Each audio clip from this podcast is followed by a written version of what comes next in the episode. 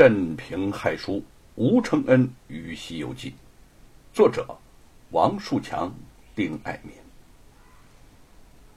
将要发榜之日，屋外大雨如注，几百名士子有的是撑着伞，有的顶着雨布，有的什么雨具也没有，就那么在雨中淋得透湿。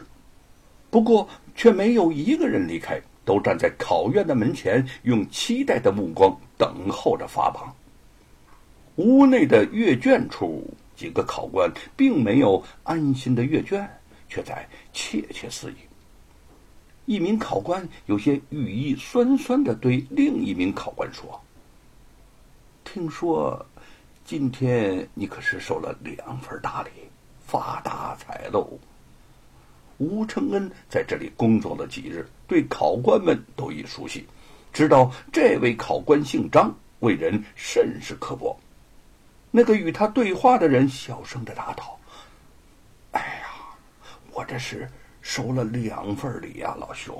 可是其中有一份是留给你的。”那个张考官顿时眉开眼笑：“哦，哦。”留给我呀！我说嘛，老弟，你不会吃独食的。我这里不放手，你那边的学子就甭想榜上有名。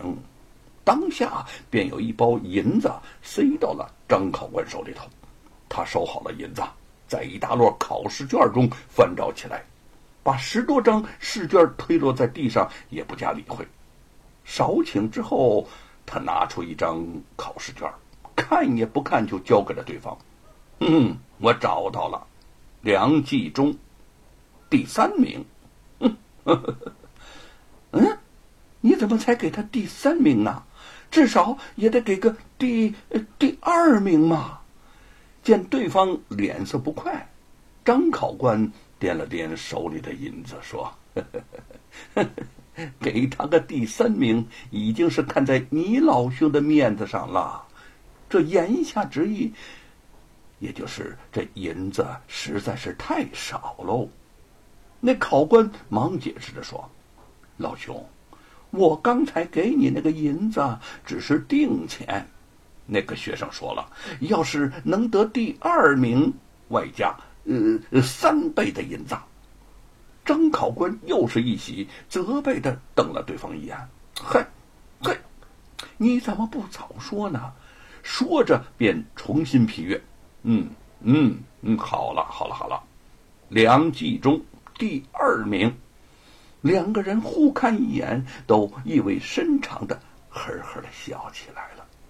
很快，第三名也已定下，只剩下第一名还空着。一个干枯瘦弱的老者站起身来，颤颤巍巍的说：“哼哼哼哼嗯。”我知道诸位都已经收了不少的礼啊，可是僧多粥少，谁都有门路，谁都不好录取。每次考试，我都为这件事儿愁的是头疼。诸位，诸位啊，说怎么办呢？这个啊，这个第一名给谁的门下呢？啊，正是此次主考官杨建飞。此人老奸巨猾，多年来鱼霸赴考，不知从中刮了多少的油水，让多少有才的士子含恨，无良复古容身。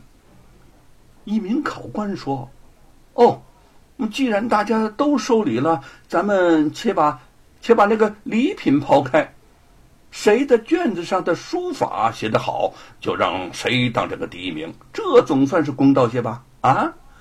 话音刚落，便被另一名考官不满的打断：“公道个鸟！谁都知道，你家的亲戚字儿写得好，你偏向呃，这才这么说的。依我看，最公道的办法就是谁家离京城近，就给谁。”哼！那前一名考官大声的说：“啊不行，不行！”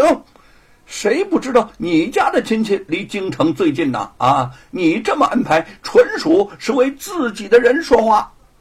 后一个说话的考官更不服气，哼，谁不为自己人说话啊？你说说，你们拍拍胸口，说句良心话，有不为自己人说话的吗？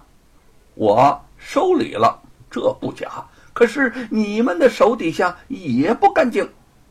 考官们争吵起来，头名人选还是没有结果。这时候，有几卷考卷被风吹落了，一路飘飘荡荡到了吴承恩的脚边。他拾起一看，发现一份考卷上赫然就是沈坤的笔迹。娟秀清爽的卷面之上，不知道被谁踩了两个大脚印儿。吴承恩心疼的看着沈坤的大卷，眼睛叫怒火烧的是通红通红。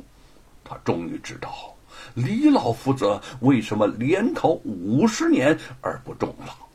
对于科考制度的厌恶，此时已达到了顶点。他大步的走到争吵不休的考官们面前，嘲讽的说。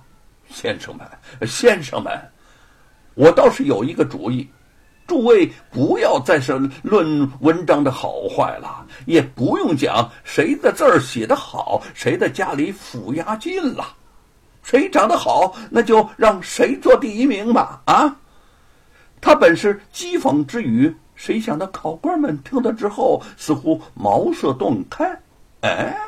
嘿嘿嘿，对，哎对，真有高人呐啊！这可是个好主意呀。谁的面相好，招人喜爱的，呃，那就是天意。哎呃，天意是不可违呀。就这么定了，谁长得好，谁就是第一名。吴承恩愣愣的望着众考官，再也想不到是这样的结果。他大步走出了阅卷处。直走到考院，大雨淋湿了全身，他全然不顾。他面向苍天大，喊道：“沈坤贤弟，沈坤贤弟，你一心想做官，可是这些贪官不让你做官啊！可怜的士子们呐，你们寒毡做透，铁砚磨穿，为的是什么？为的是什么呀？”他从怀里头掏出沈坤的那份答卷答卷顷刻间就被雨水给淋烂了，脸上已经分不清是泪水还是雨水，是雨水还是泪水。考院的门前，士子们依然站立在雨中等待发榜。吴承恩看着他们一双双渴望的眼睛，对他们意味深长地说。弟兄们，弟兄们，十年寒窗，大家都辛苦了。落榜之后回家，请务必看一出戏，名叫《三重榜》，大家记住了，看《三重榜》啊！说完，便消失在雨幕之中。众士子面面相觑，不知道吴承恩为何所云。突然，一名机灵的士子喊了起来。我知道了，我知道了，我看过那出戏《三重榜》，说的是宋朝考官们徇私舞弊的事儿。刚才这个人呐，一定知道了考官们在徇私舞弊，借那个戏名提醒我们呐。另一名士子也大声地说：“这发榜的时间早就过了，考官们嗯迟迟不发榜，肯定别有隐情，他们肯定是在那儿。”徇私舞弊。一名年已中旬的士子忍不住的放声哭喊：“老天爷，老天爷呀！啊，我们辛苦的读书，辛苦的赶考，为的就是公公道道的出人头地，绝绝不能让高官们徇私舞弊呀！”众士子群情激昂，纷纷喊道：“绝不能让狗官们徇私舞弊！”这呼喊声是越来越高，越来越密，如滚滚的春雷，震动了考院的山空。人是越聚越多，他们开始拼命的冲击考院，他们想挤进去，将那些受贿贪污的考官给救出来。考院出事儿了。立时就有人禀报了知府孙继鲁，这个孙继鲁却不急不慢，他早就料到那些见了钱如影似血的考官们肆意收受贿赂，这不出事儿才怪呢。不过这钱又没有送到他的手中，他才不会出头替那些考官们挨骂呢。说了一声：“且由他去吧。”说完，这个孙继鲁就安心的吃他的饭去了。